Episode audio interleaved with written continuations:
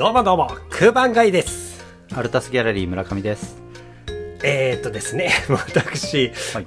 村上さんに、ちょっと、村上さんにっていうかもう、リスナーも含めて、はい。謝らなくちゃいけないことがありまして、はい。なんでしょうか？あのー、えーっと、非常に言いにくいんですけど、はい。前に、うん。はい、次に来る漫画大賞2023をやったじゃないですか。やりましたね。はい。あのー私、その放送内でね、はい。後から気づきました。とんでもない間違ったこと言ってたんですよ。はい。間違いですか？はい。あのーコミックス部門と、うんうんはいウェブ漫画部門とそれぞれ言ったじゃないですか、はい。でそのねコミックス部門うん。こちら17作品って堂々と言ってましたけどはい。違ってましたまあ、え、そうなんですね。はいはい。はいもう本当に申し訳ございません、うあのちょっと僕もなんかおやっと思って、うん改めてその収録後に調べ直したらはい。なんと40作品40作品。えらい、また2倍以上の開きが。ね。下調べしたんですけどね、うんうん私本当なんかどこをどう間違ったのかもう本当まあ逆に言うとね、じそれ自分も気づかないとまずいだろうと。はいでも、今回ね、コミックス部門、あの、ちょっと少ないな、あの、ウェブ部門と比べて少ないなっていう印象はあったので、うん17作品って言われてもそんな違和感ないんですよね、自分。うん。いやでも本当に。逆に40って言われて40ありましたっけっていう感覚になるくらいなんでいすけど。や数えました数えました。数えたんですね。はい、もう本当に申し訳ございません。はい。はい、切腹して、私、切腹して。はい、こうやって生き返って、また、気持ち新たに出直してまいりようと思います。まあ、ね、その省かれてたはい、残りの23作品？はい。がどんなものなのかっていう。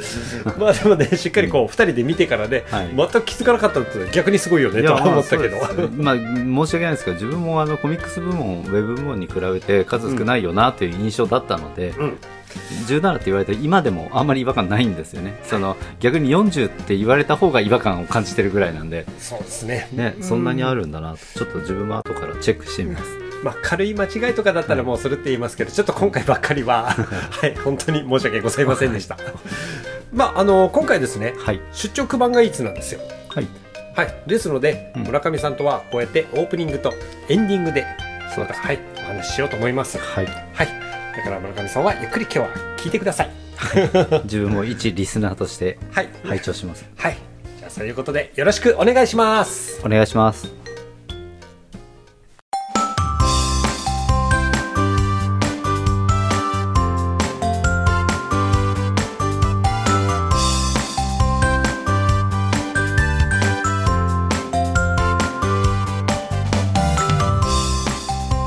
始まりました。満腹ラジオのお時間です。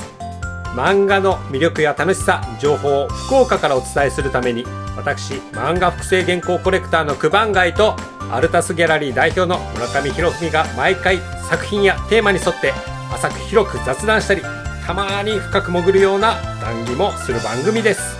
時には福岡で活躍するゲストもお迎えして楽しい漫画トークもございます。まあがっつり聞いてくれても嬉しいけど何かの片手まで聞くぐらいでもいいけん最後まで付き合ってください。今週もよろしくお願いします。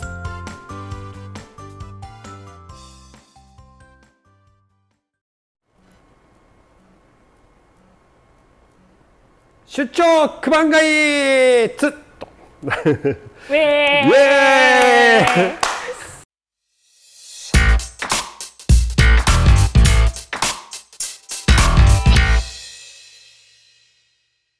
さあ本日の、えー収録場所がですねいや非常にこの新しい場所でして、うん、このね城南区の、うん、優先亭なのかな、うん、にできた新しい場所です。まあギャラリーといいますかもう舞台の場所としてもいろいろ使えるとてもいい場所なのでまあそこも含めてご紹介したいと思うんですけど本日の、えーお客様あの福岡でガチャオケ、うん、ガチャオケっていうこのアニソンをジャズ風にアレンジするししてそうやって演奏する11人編成のサブカルバンド、うん、そのサブカルバンドのこのサックスを担当している傍らですね。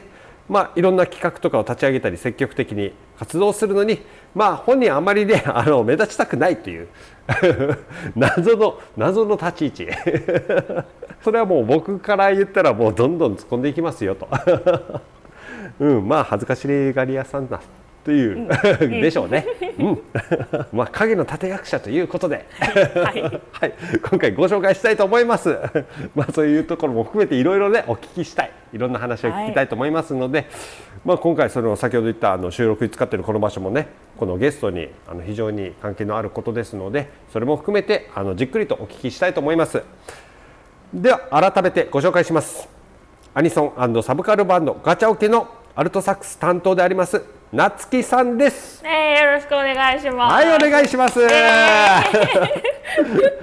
久しぶりですおね。久しぶりです。ですね。いやーもう本当ちょっとねいろいろこう聞きたいんですけど、まずはちょっとこの新しい社屋の 空気を吸わせてください。はあ、いや非常にいいいい空気ですね。これは。マイナスイオンで、マイナスイオン。オンもうめちゃめちゃロハスです。でなんかもう本当音響にしてもなんかすごく音が響くから、うん。うん、なんか多分物が入ってきたら落ち着くんでしょうけどね。またあーお客様が入ってきたら鳴りが変わったりとか。うん、まあでもできたできたばっかり。できたばっかりで、うん正式なオープンはまだしてなくて、はいはい。まあ、とりあえず建物が建って今から中身を整えていけますよっていう段階ですね。はあ。でここはもうその夏木さんと、えーお父様がそうそうそうあ作られたというまあその会社からの新しいそのなんていうのスタジオ的な感じなんですかね。な、まあ、あの位置づけとしては社屋社屋。で、あのはいこの土地自体があの絵描きだった父が元々あ祖父が、うんうんうん。父の父ですね、うん。祖父が住んでた土地で、まあ、その絵をたくさん残してるんですよ、はいはい祖父が。だからそういう保管とか展示も兼ねたいので、まあ、ギャラリー的なうん側面だとか、あと私と父が仕事でお芝居関わることが多いので、うん。まあ、なんかそういうお芝居系の方とか音楽とか、うん。そういう方に使っていただける場所になったらいいなという、まあでも本当舞台としても使えますし、うん。うんギャラリーとしても使えますしって、まあ本当マルチにいろんなこととして使うのに、特に今すごく新鮮なのでこの空気を 味わいながら。いや非常にちょっとなんかこちらとしてもありがたい限り素晴らしいところでようこそおいでくださいました。収録させていただいていて、うん、まああのーそれはまあまた後ほどちょっとご紹介していただけるとして、まずはやっぱこのねガチャオケの話を聞きたいなと思います。ガチャオケはい紹介からした方がいいですか、そうですね。まあじゃあ改めてそのガチャオケというのは一体どういったバンドなのかっていうものを知りたいです。あのガチャオケっていうのがですねもともと私が九三大のはいはい。ビッグバンドサークルに入ってたんですけど、はい。はい。その時のメンバはい。ーから派生した人が当時結成当時ですね多くてだからなんか土台としてそのビッグバンドとかジャズとか、うんうん。そういう系が好きな方が多いんですよ。うん。で、まあ、私もサックスうんはい吹いてて、うんでブラスセクションもいるっうん。ていうちょっとルーツが若干珍しいかもしれないアニソンバンドですね。でももうその時からずっともうアニメとかゲームとかの音楽をやってる。そうですねアニソンバンドって言って組んではいあますね。あはいはいビはッグバンド自体はあの、うんカウントベーシーとかなんかそういうビッグバンドっていう楽曲をやってるんですけい。ど、うん。そうなんですね。ちなみにそのじゃあその頃からずっと今まで活動されててっていうその延長上で活動されててっていうこと。そんな感じですはだからメンバーも結構変わってて、あ。うん。多分初期から一回も離れたことない人って私とドラムの人だけえ？なんですよえということはあの初期面が夏木さんは初期面？私初期目私リーダーなので。え？リーダー？私リーダーなので。あそれは知らなかったわ。初出し。そうなの？私リーダーです。リーダーなのにあまり表に出たくないといあんまう出たくないな。広報担当でもなく。あでもツイッターは私動かしてるので、はい。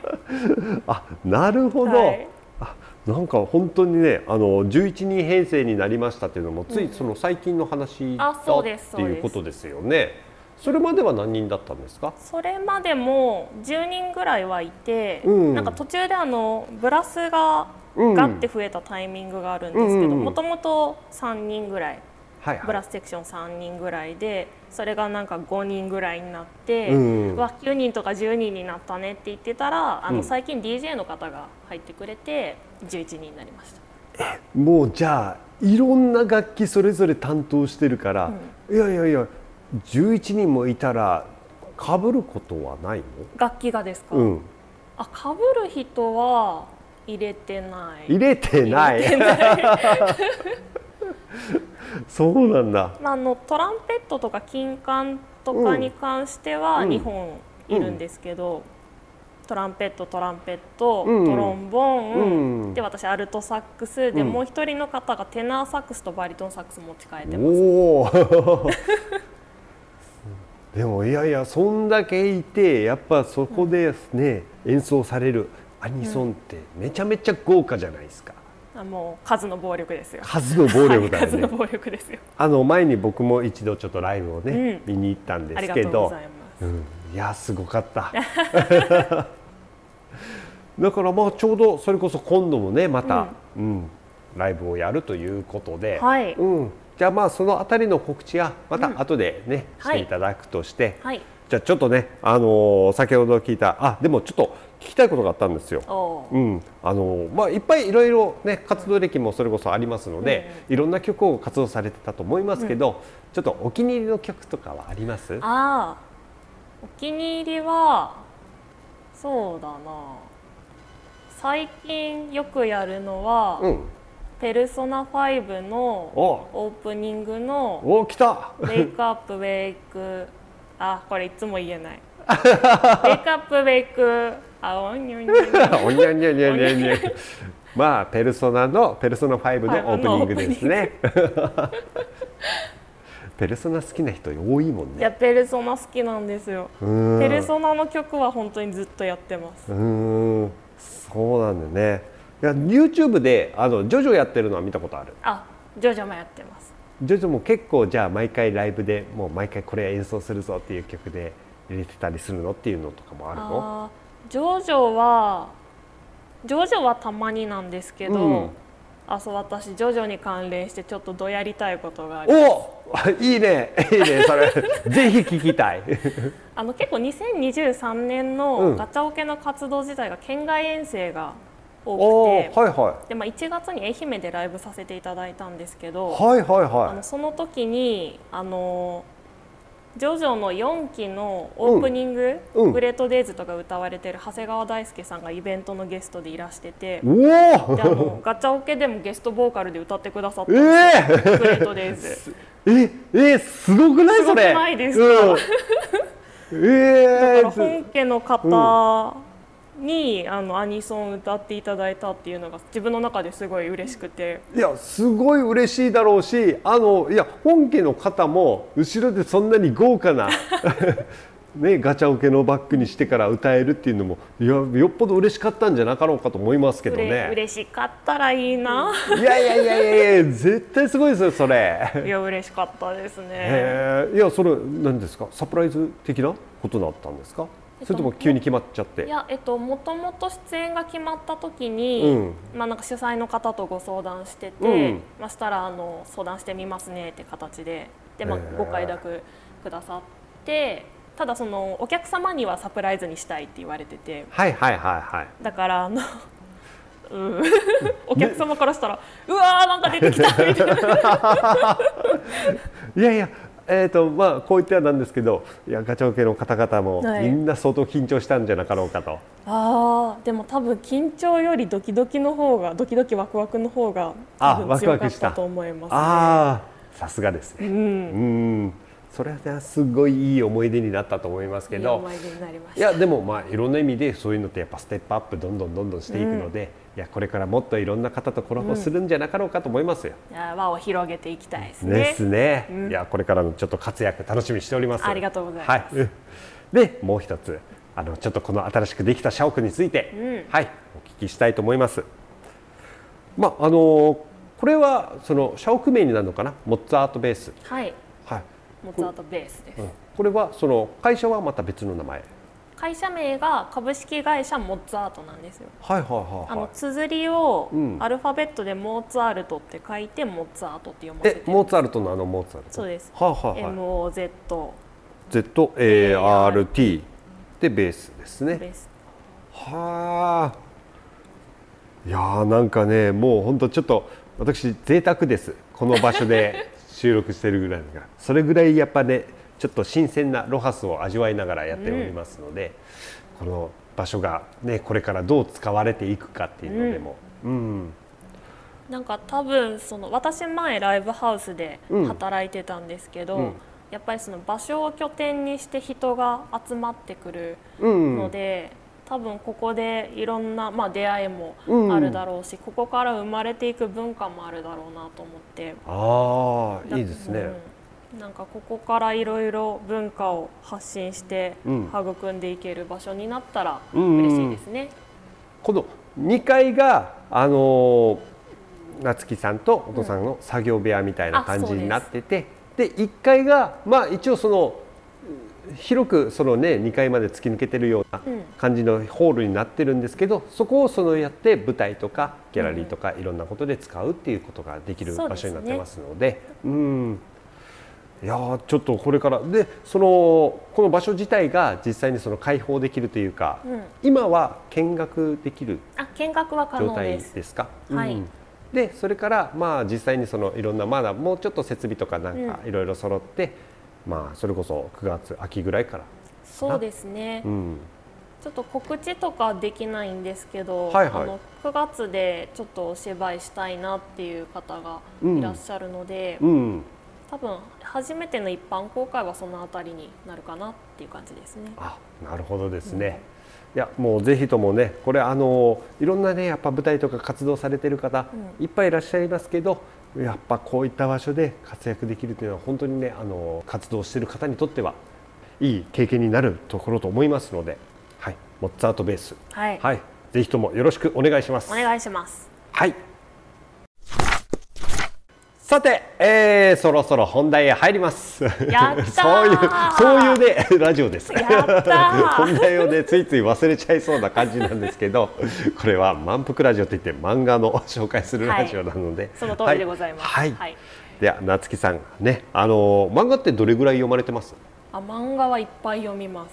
いっぱい読む？いっぱい読みます。えっ、と今も？今も読みます。ああ嬉しいね読みます やっぱそのねアニソンバンドをやってるだけあって、ん漫画とアニメっていうところの仲良し。仲良しですね、うん、まあお互いねメディアミックスとしても相乗効果を狙っていろんなところでねやっぱ流行ってきてますので、ですね。最近のアニメとか特に漫画原作が多いから、多いですね。うんこれからねやっぱねそのあたりはちょっとこれからよくしていきましょう。はい。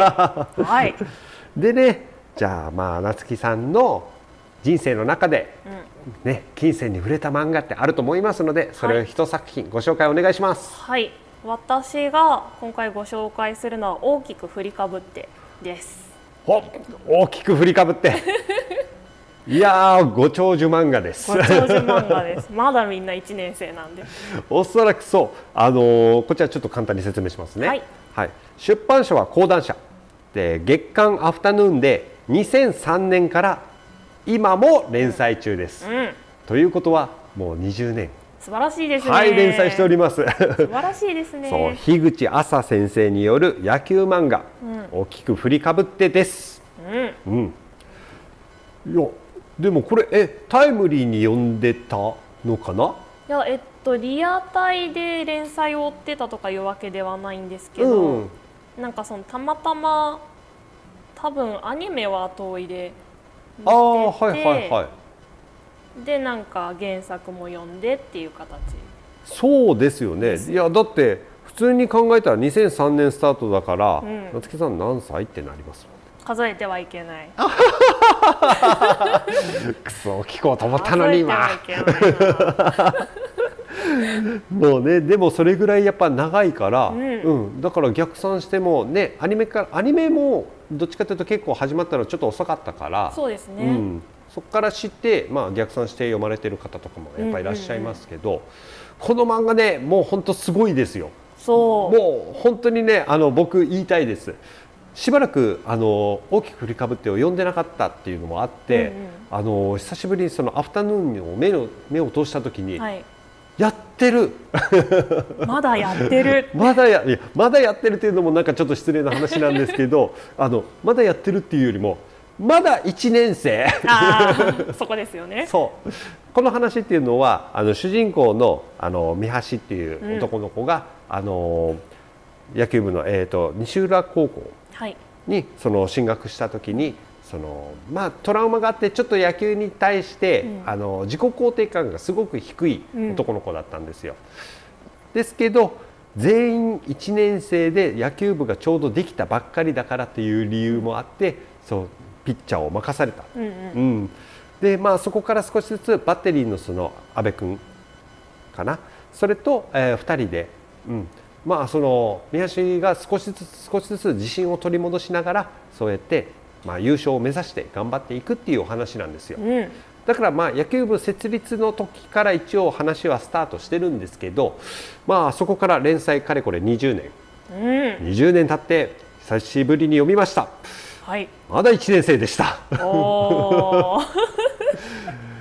一体何が合ってるんだって逆に気になりますよね。濃密な20濃年。間なんですすよねうん大抵こういうスポーツ漫画っていうのは普通にやっぱ野球の試合とかにしてもやっぱ試合のところはしっかりと描いて、でその後は、うん。あのまあはしょるとこ練習のシーンやら、うんうん。そういったところって結構はしょったりししてるんですけどね。うん、大きく振りかぶっては本当にすごいんですけど、もうあの試合のその一打順一打順もしっかりともうこっちだけじゃなくて相手側も、もうしっかりと描いて、うん。かつ練習シーンとか、うまあそれ以外の本当に些細なところですけど野球に関係するところうんうん。っていうのもしっかりと描いてるから、そう。ん、だからもう1話がすごく濃厚なんですよ。うそうなんです、だからまあそれこそ時間にしてからもう10分15分もないような内容をしっかりと描いてそれを1話としてしっかりと描いてるから、それは20年経っても1年生のまんまだという。それはそうそれはそうです。そう でまたねあの決してそのヒーロー的な感じでめちゃくちゃ強いっていうわけではないチーム、うん。だからもうどんどんどんどん成長物語に近いものがございますので、うん。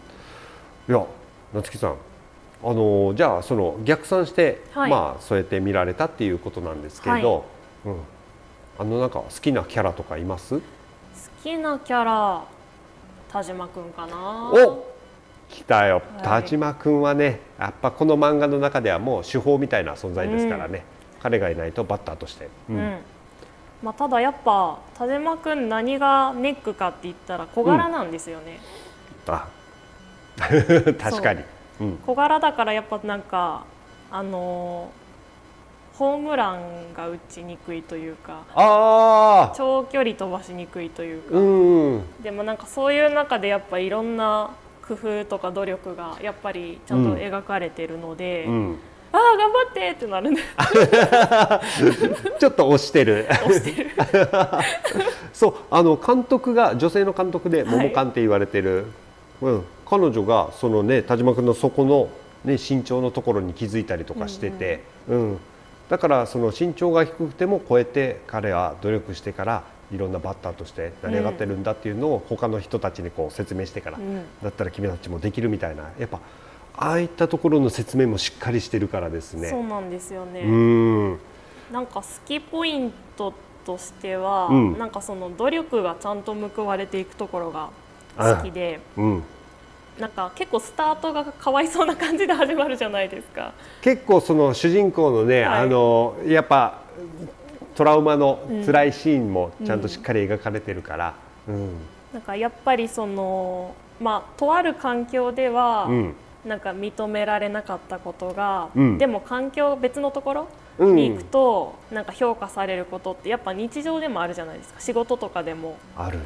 あるじゃないですか。わかる、うん、っていうところでなんかあの私これ見てた当時って、うん。あの自分が音楽する環境にちょっと悩んでた時期ではいはいはなんかあの私遅かったんです音楽スタートするのが。大学から始めていそうなの、はい。えそれは遅いになるのかな？遅いんですよね、えはいはい。周り管楽器やってる方とかだったら、もう中高生からブラスバンドに入ってっていう方が多くて。あだから大学で初心者でサックス始めた時って周りやっぱり経験者も多くて、あうんうん。だからやっぱりそのなんだろう単純にその吹いてきた時間うん。が足りないとかで、うん。なんかあのうまくいかないことも多かったりとか、ああそうだね。やっぱ圧倒的にその練習時間っていうものはね、やっぱ結果としても比例するところはあるかもしれないけど、あーなんかそういうこと確かに大振りでも言ってる、そうなんですよ。うん、この差は何だと思うって練習時間だよみたいなことを言ってた。うん。でなんかそのなんなんですかね。そのビッグバンドサークルのうん。方なんですけど、なんかパートの中があんまりうまくいかなくてあそうなの、はい。はいはでなんかあの本当は3年生まであるんですけど、うん。私3年生に上がる時に辞めたんですよ。もうここでは音楽できないと思って。あそうなんだ。はいはでっていう時にちょうど読んでてい、うん。でもなんか練習はすごく当時してたので、うん。でもなんかもう音楽やめようかなって思ってたけど、うん。まあ、でももしかしたらね、うん。一緒になんだろうやって楽しいとか、うん。なんかみたいな環境がまあ別にあるかもなって思って、はいはいまあ、ある意味ではすごく勇気をもらったかなっていう作品ですね。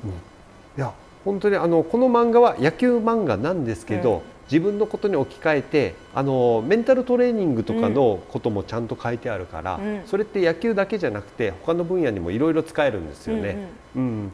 だから読んでて本当にためになるって言った。そうそうそう、うん大抵あの教養本としての漫画ってこういろんないっぱいありますけど、うん。野球漫画をそういうふうに教養本として使うってまあ珍しいっちゃ珍しいと思いますので大振りってどっちかっていうと、うん、ちょっとそっちの類に近いのかなって思いますね。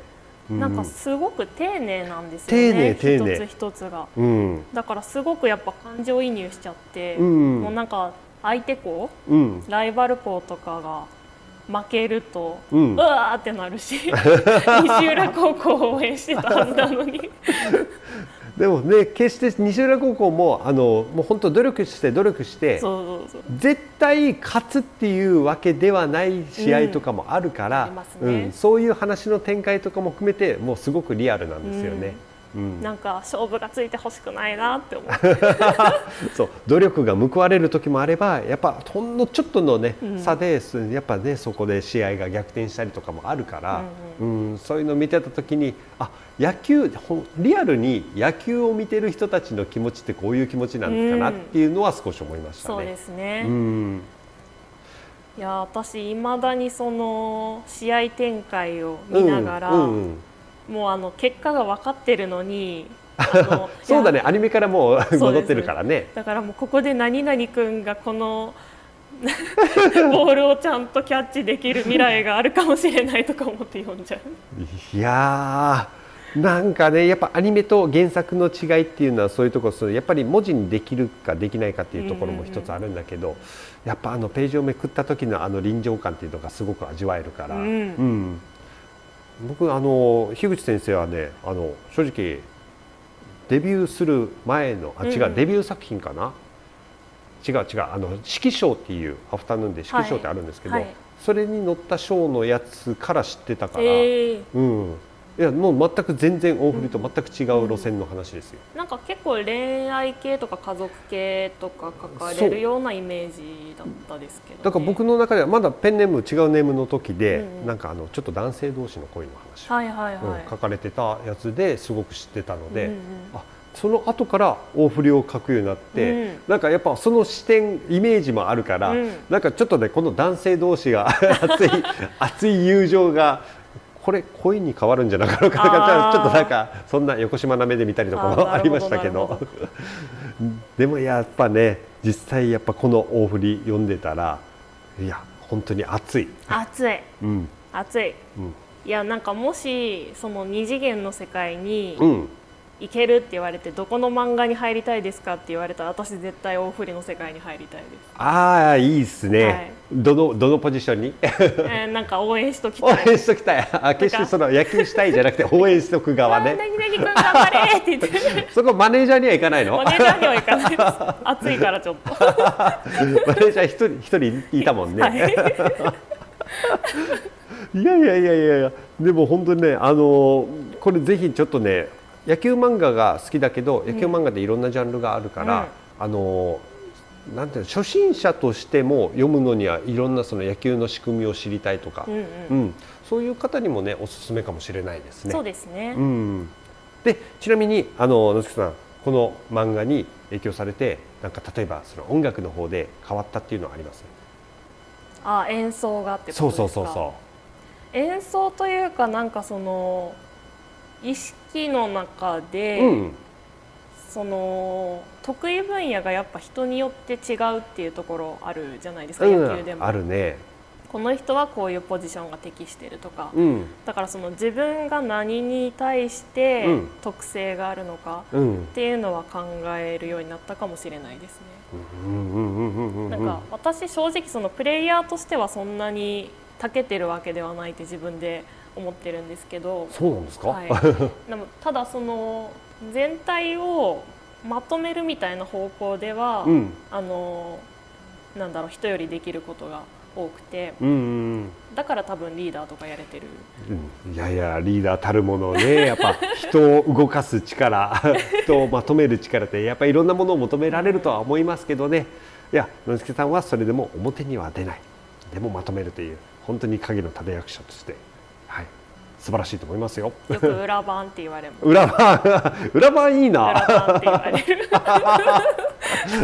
もう他の人が勝手に言ってくれますよ。あの人裏番だから。つってあんまりもう生意気なことすんじゃねえぞみたいな。ヤンキーじゃないです。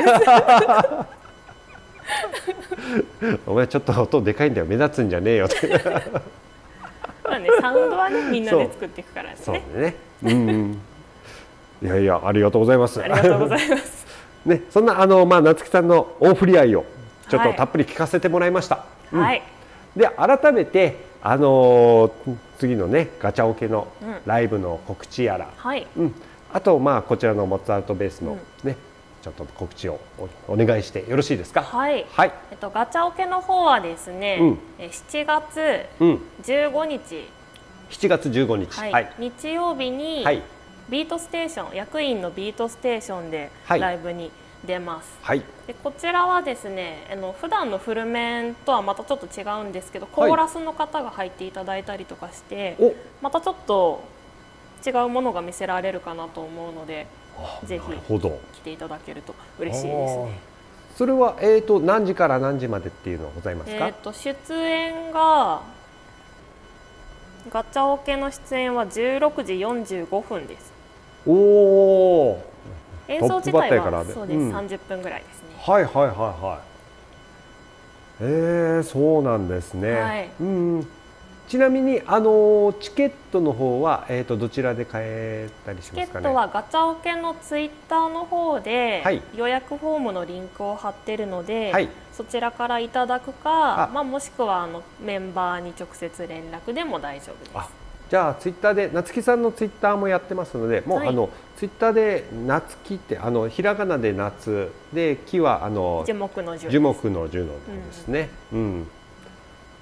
で調べたら出てくると思いますので、はい。まあ DM なり、うんうん。うん、コンタクトを取っていただけると、はい、買えますので、はい。はい、よろしくお願いします。お願いします。そしてもう一つ、はい。モッツァルトベースの、はい、モッツァルトベースはですねまだ一般公開っていうかそのお客様を入れて何かするっていうことはまだできないんですけど、はい。中を見学することは可能なので、うん。うん。まあ、どういう場所なのって気になる方はお気軽に、まあ、私の方までご連絡いただけたら嬉しいなと思います。それもツイッターの方で、はい ツイッターの方で。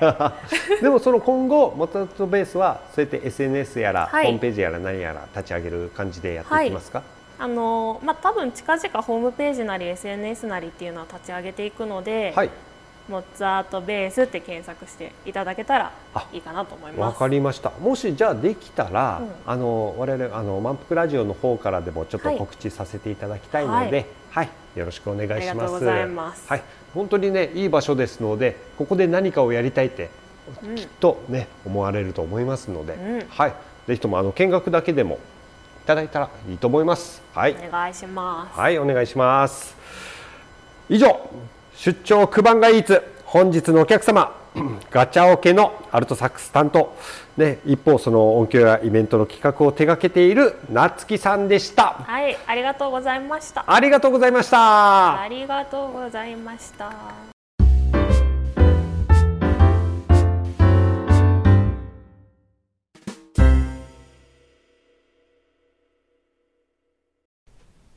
エンディングのお時間です。はい。はい。あのね、はい。この前、はい。あの映画を見に行ったんですよ。あはい。映画行くって言ってましたね、そうそうそう。んんあのこの前あのこの前っていうか前ですね、九番がイーツではい。ゲストで来ていただいた、はい。あの映画プロデューサーの相川真澄さん。はい。まああのその方がね、あの前は夜を越える旅っていうことで番宣も兼ねて来られたんですけど、はい。今やっている映画っていうのが、はい。あの中洲の子供。うんうん中洲の子供はい、はい自分も知ってますねはい。それがちょうどその6月30日から公開されておりまして、はいはい。それの舞台挨拶もあってうん私行きました。はいはいうん。いやーすごい。うんあの中洲の子供っていうのはもともと小説で真夜中のそうですよね。そうです。うんうん真夜中の子供っていう小説がありましてそうです。あの原作者でもあり、うん。あの辻仁成。うん。辻仁成さんが、はい。あの今回映画監督も脚本もすべてやってらして、ううんん。なかなかの役作なんですよ、うん。うんただまああのいろいろコロナっていうその事情があって、はい。あの撮影が一旦中断されてたうんこともあって、はい。まあ、しばらくちょっと間があったんですけど、うん。今回こうやってコロナが解禁された後にまた収録してはい。やっと映画が完成したのでっていうことで、うん。はい、そうですよね。いやうん中洲の子供あの中洲のねうん、至る所で撮影されてましたよ。あうん。見られてました？あのそうですね。うちアルタスギャラリーは中洲のね、うん。横の霊泉公園のそばそばにありますので、まあ近いところで撮影してたなっていうので、まあ、実際自分この今のアルタスギャラリーを立ち上げる前のはいはい。事務所の本当に横の川べりで撮影してたんですよ。あそうなんですはい、か、長洲の子供。うん。なので、へー。なんかやってるなってあの本当コロナ前うん。見ててであとあとああ中洲の子供の撮影やってたんだなっていうのを知ってたのであの結構あの耳には入ってた映画でしたね。またねこの時期に、あのはい。この映画が公開されたのも、うん。まだあの映画の中で山笠というものが非常によく出てくるので、うんはいはい。やっぱそのタイミングうん。ちょうど今山笠の時期なんですよ、時期ですね、うんですのうでちの目の前の道路もねそうであすのもうしっかりと、まあ、当日は追い山のあのスタートでな山が並ぶところですからね。あうんそうですよね、もうそろそろですかね。1617ですかね、この放送が10日なので、はい、うん、もうあと1週間も待たずに。うん、来週末ですよね、そうですよね、うん。うんうんまああのこのね中洲の子供簡単なあらすじを言いますと、はい。あの無戸籍。うん無戸籍児の、まあ、少年レンジっていうのが主人公です、はい。男の子ですね、うんうん。で彼がその福岡その福岡市博多区中洲の人々の支えによって要は成長していく様を描くうん。お話ですよ、はい。うん。ただその無戸籍っていうものがどういうものなのかっていうのを知らない方が多いので、うん。この映画をそうやって知っていただくっていうのも一つですし、うん。うん。あとやっぱ山笠の凄さ、うん。うん、そういう山笠っていうのは人の温かさっていうのにはい。包まれているものをしっかりと見ていただきたいと思います、そうですね。はい。はいまあ、先ほど言いましたあの6月30日より、うん。はい、中洲その福岡中洲太陽映画劇場。はい。中洲太陽はねあそうです。の中洲にある映画館ではい。非常に有名です、だからもうちょうどそのそこで見て、うん。外に出て、うん。はい、山笠やってます、そうですね。うん。このタイミングでぜひ皆さんうん。見に行ってくださると非常に嬉しいです、そうですね。ぜひぜひ。はい。で姉さんね最近あの、うん。手を骨折してすごく大変だったんですよ。ん？あのますみ姉さん。あそうなんですか？そう。いろいろあって、うん。その舞台挨拶の時にもううん。手骨折してからちょっと大変そうだった、ええうん。いやいや僕もなんかできることあるなら何でもしますよとか言いましたけど。うん。じゃあ番宣しといてといやもう本当番宣でよければいくらでもしますし、うん、ちょっと我々ワンプからもちょっとツイッター通じていろいろね、はい。はい、紹介していきたいなと思います。そうですね。まあうん。地元の映画ですからね、そう。盛り上げていきたいじゃないですか、まあ漫画だけじゃなくてね。そうですこそういう文化系は発信していきたいですね、はい。まあ、そういうわけでぜひ皆さんよかったら見に行ってください。ぜひ見られてください。はい。ではでは次回満腹ラジオの情報は満腹のツイッター内で発信しております。現在トークテーマを募集しております。ツイッターアカウント G メールとともに漫画福岡 MANGAFUKUOKA となります。メールの際はツイッターの DM または漫画福岡アットマーク Gmail.com にご意見ご感想ネタ提供などをお待ちしております。それでは満腹ラジオ次回もよろしくお願いします。